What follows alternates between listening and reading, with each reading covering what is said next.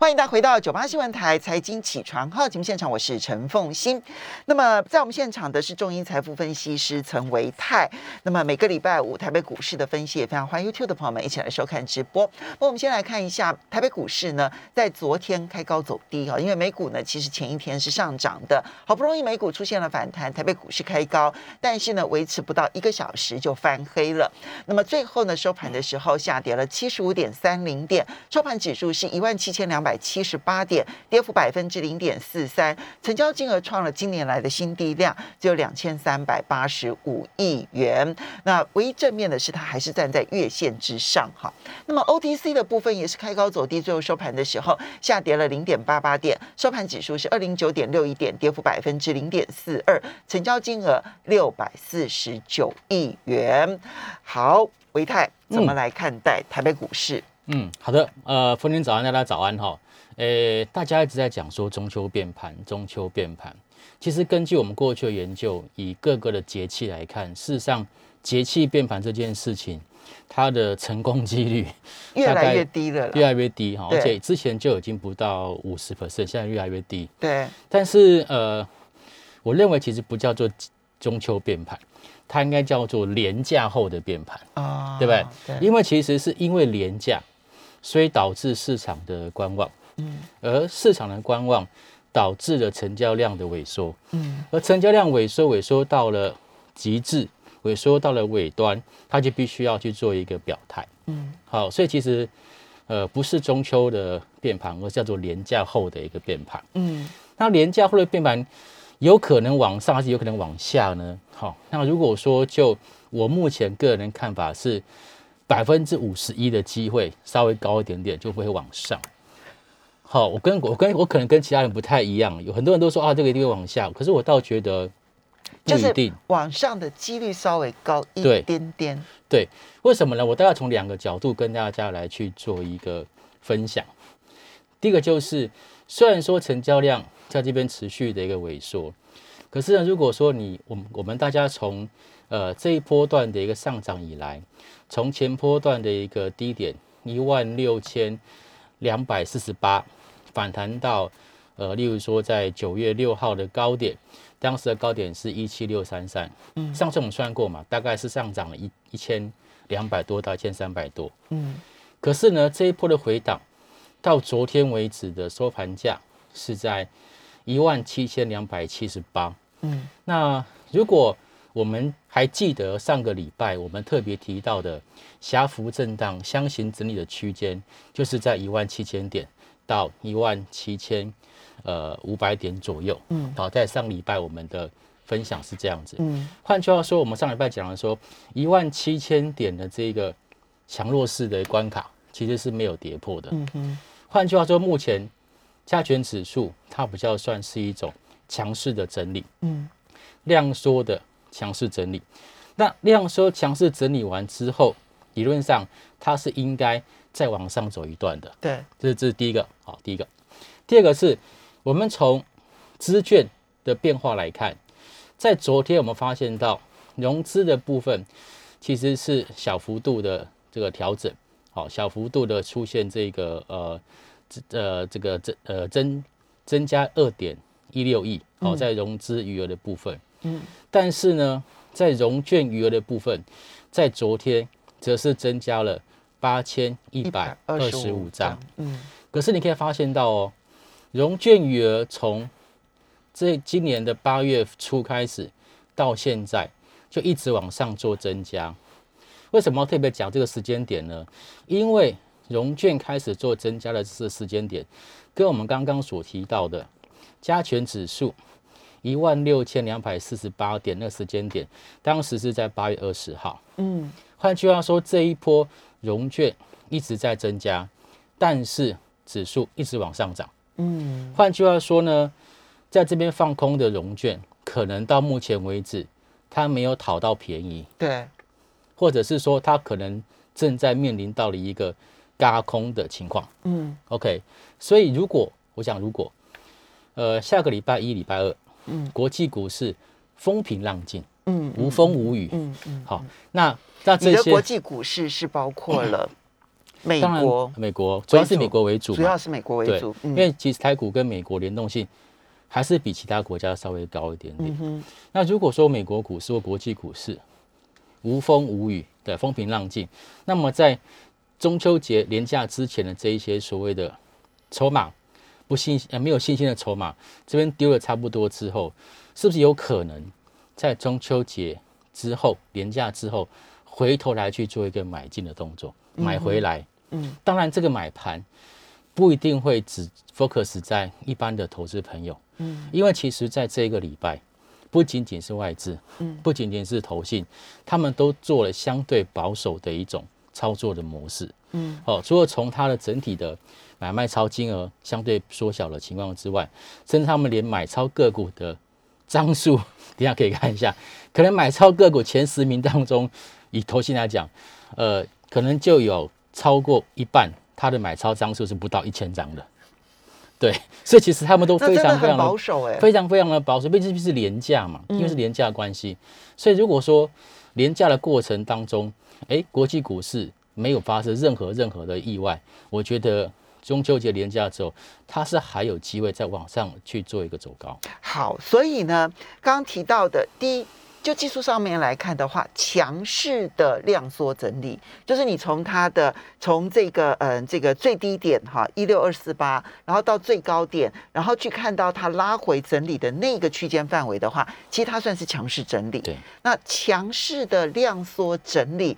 等待的变盘，它其实继续往强势的方向可能性是比较高的，嗯对不对？哈，那么第二个当然就是从筹码面的部分，其实不管是这个外资投信的保守，或者是现在看起来融券的散户增加这件事情，都让筹码相对而言稍微的偏多方哈。但关键点来了，关键点就是说，那那我今天是最是中秋节前的最后一个交易日了嘛哈。我到底要报什么股来过中秋，或者我又应该把自己的持股比例放在多少的比例？那么这中秋节这段期间，除了看月亮之外呢，那反正晚上才能看月亮，那白天我应该研究哪一类的个股？好，其实我们刚刚一直提到，在最近其实筹码面的一个主导行情的一个比例是比较高的。嗯哼，所以我个人说，如果说真的想要去做安心，呃，这个爆股过中秋年假的话，我觉得其实就是在最近这个礼拜，我发现它的融资减少的比较多的。嗯，好，那你换句话说，就是它筹码有比较做一个沉淀的这些的一个族群跟个股，可能就会比较有机会。嗯，好，所以我觉得融资如果减少比较多的，那甚至如果说，哎，这个法人也站在买方的，例如说前阵子我们看到像这个同心店。啊，同心店是好公司，对不对？好公司。那么前阵子因为消息面的一个利空，怕股价掉下来，但是呢，过程当中其实，呃，它的融资减少了很多。嗯，可是呢，在最近这五天，基本上外资全部都站在买方。嗯，好，类似这样子，它股价有曾经修正过，但是基本面不差。嗯，然后在最近这一个礼拜是融资减少，然后法人去增加了这些的一个个股你要不要举比较多？就是你你有你有整理出可能几档都是类似像这样的个股吗？有。好，你让我开一下好好好难题，对，好就是你刚刚讲的这种，就这是给举例，之前呃，当然呃，同性恋其实之前曾经涨过一大波，对对不对？好，然后大概是从八月二十四号的时候就开始一路往下修正，其实修正的幅度相当的深哦。那么，嗯、大盘其实是季线在月线之上，它是月线在季线之上，是所以它跌破月线又跌破季线，至今还没有站回季线。是但是你觉得它最近其实不但止稳，然后缓步的走坚，而且看到外资买超，对。好对，这个是就是一个我刚刚说的一个一个一个例子啦，一个一个例子。嗯。那其他类似的一些电子中小型股，例如说像金豪科，嗯。好，那这一波其实也修正的蛮多的。那最近其实也是出现融资明显的一个减少，嗯。甚至融券还往上做增加的情况，嗯。甚至说呃像是金相店嗯。这种大家就非常关注的，类似就是节连假之后。呃，投信的集体做账股的热门股，像金项链这种，也是同样都是发生，就是融资在过去这个礼拜哦出现减少，嗯，好、但是呢，它的股价相对持稳，嗯，那类似这种的，就是筹码面的一个表现，好，电子股大概是类似像这样子。那还有联电这个指标股，我们刚刚提到 ADR 的部分，联电是小涨，嗯，相对于我们的 ADR 里面，它算相对比较强势。嗯，那么在最近这个礼拜，好，其实也可以发现到融资呢基本上是相对的减少。但是呢，法人对它的这个布局跟买超啊，它也没有说出现有买超转为卖超的情况。嗯，那至于说在传产股里面，大家就比较倾向于说是龙头啦，包括像中钢啦、长荣啦，好这一些的，都是属于最近看到融资有比较明显减少的。嗯，那其他的像是金融股，包括像是开发金啊、嗯、国泰金啊，好这些像玉山金这些，那都有类似的情况，所以。普遍来讲，因为这些有蛮高的比重是一些大型的全资股，那大型全资股它的筹码面，如果接下来能够相对的比较倾向于多方的情况之下，所以我对于指数的这个发展性啊，大概会维持跟上一个礼拜一样的基调，就是它会维持一个呃详行的整理，嗯，然后呢。在下一个中秋节连假之后，如果这些全指股有机会去做表态，那指数就有还在往上做走高的机会。好，所以这些是其实都已经是修了一大段了哈。是，那当然不一样，有的可能不一样。比如说像联电，嗯联电其实它算是这里面的非常强势的个股。是，那可是呢，船产的部分是最近相对强势的。嗯哼，那前提都必须是。嗯，修正过一段时间，嗯，然后呢，接着呢出现了小反弹，然后呢，同时你要看到是资减，对不对？哈，券增啊，然后呢，这个法人呢不再卖超，对啊，不一定是要大幅度的买超，但是不再卖超，是这几个条件都具备的情况之下，你是要选择今天买呢，还是？这几天做功课呢？嗯，好，我觉得这个这个跟投资朋友的操作的这个习惯有关呐。但我个人认为，既然它是不确定因素廉价，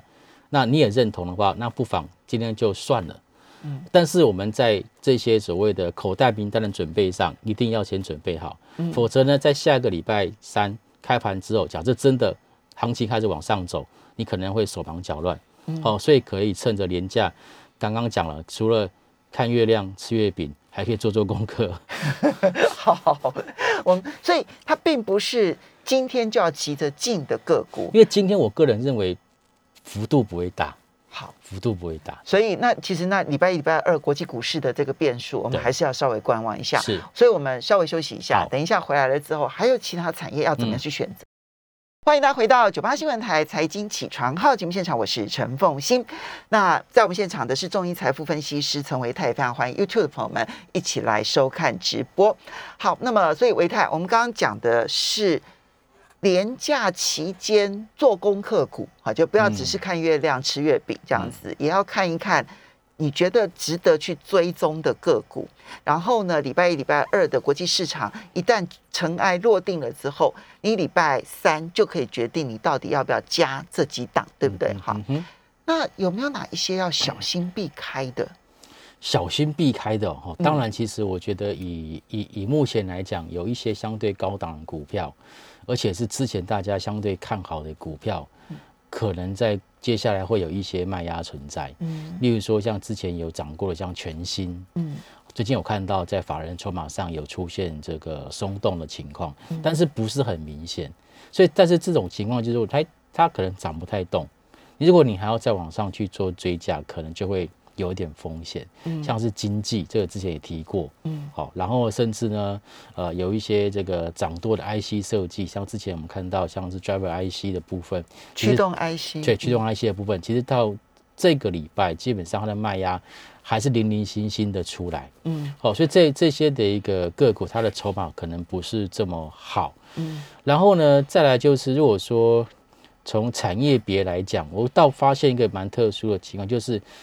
最近法人好像对于塑化相关的个股好像有一点点琢磨，嗯，有是在属于布局类的，可是它布局是属于很多档，它不是属于单一档个股。塑化这件事情很有趣哦，这市场传言，然后之所以有兴趣的两个原因了哈。第一个原因当然是国际油价最近都在涨嘛，对不对哈？那美国的这个库存呢，连续几周都是下都是减少的，所以供需有一点看起来需求大幅度增加。所以呢油价涨哈。嗯哼，那第二个原因是因为呢，中国大陆的习近平称赞塑化业，嗯。好，那说认为这些塑化业呢表现的很好，这样子，嗯哼，哎，台湾的塑化业也就跟着亮起来了。嗯，这这个逻辑我没有很很理解，但是但但但是市场表现出来了，这样，对，我觉得可能我个人看法也是两个原因啦，就是说其实现在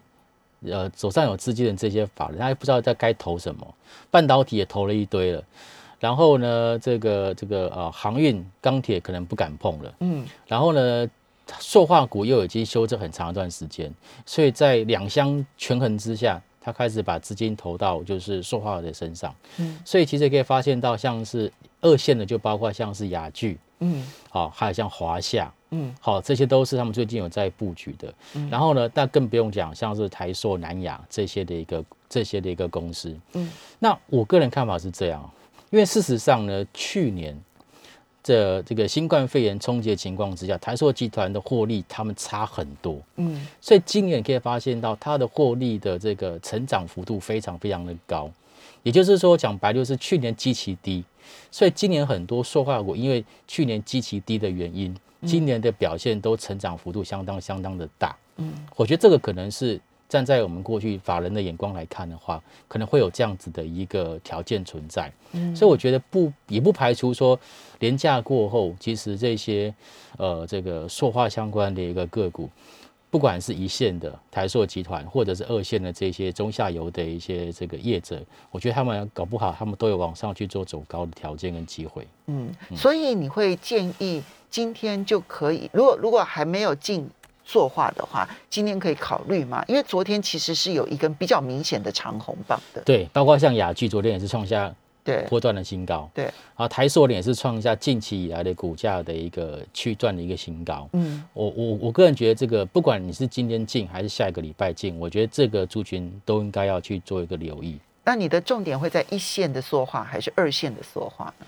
如果是我，当然会拼，不是拼啊，对我当然会先看二线的塑化，因为它是股股性比较比较活泼的，对对对，它股性比较比较好。好，嗯然后当然一线说像台塑集团、南亚的部分，其实他们其实今年的获利水准也相当相当的不错，嗯。所以我觉得这个其实也是可以留意了。好，所以这是塑化的部分，对对不对？对好，那除了塑化还有别的吗？因为船产其实最近表现多的蛮多的，不像电子。电子昨天其实从电子类的线型来讲的话，它是领先大盘，已经跌破月线。是，那其他船产类，大家可能最近在看的是化工，化工类最近好像也是涨了蛮多的。可是说实在话，这可能就真的是电档电档时候的要角。它其实在过去很少看到化工族群担任这个攻击的一个角色，嗯所以我觉得化工股的部分，我个人其实不会特别的去琢磨。我反倒认为说，这个时候其实，呃，我会把资金稍微就是整理整理。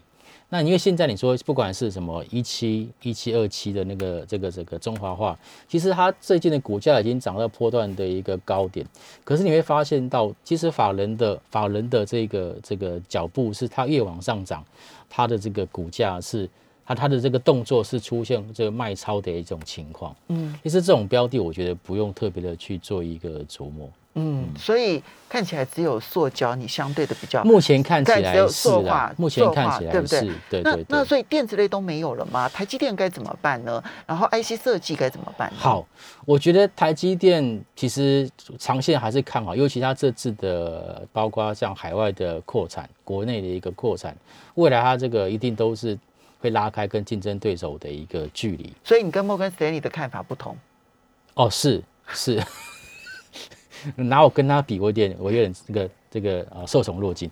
但是我我我我个人是这样子看啊，就是说其实现在其实